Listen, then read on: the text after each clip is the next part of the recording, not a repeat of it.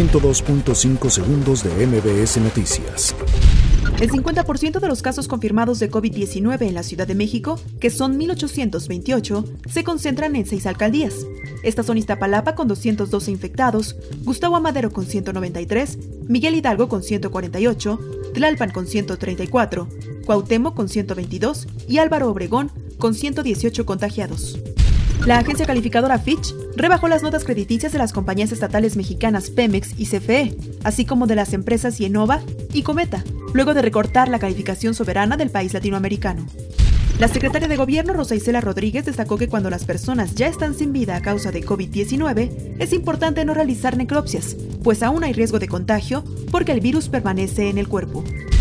La Secretaría de Seguridad y el Poder Judicial del Estado de México reiniciaron el proceso de preliberación de delincuentes no peligrosos como parte del programa de despresurización de las cárceles mexiquenses en medio de la pandemia de COVID-19. Senadores de oposición que integran el Grupo Plural de Trabajo para el Seguimiento de la Pandemia de Coronavirus criticaron la decisión de Morena de convocar a una sesión presencial el próximo lunes para aprobar la ley de amnistía. Al momento, 161 países copatrocinan la iniciativa de México que planteó desde la cumbre virtual del G20 para que la Organización de las Naciones Unidas y la Organización Mundial de la Salud vigilen que exista un acceso equitativo, que no haya acaparamiento ni especulación al adquirir los insumos de salud. María del Carmen A. Ceci Albarrán, de 51 años, lugarteniente del cártel Jalisco Nueva Generación en la Ciudad de México, fue vinculada a proceso por un juez de control del Tribunal Superior de Justicia.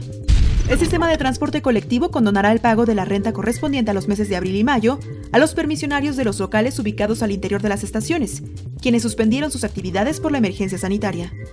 El alcalde de Nueva York, Bill de Blasio, anunció este viernes que la ciudad no se abrirá hasta julio o agosto, debido a que la crisis por la pandemia de COVID-19 continúa.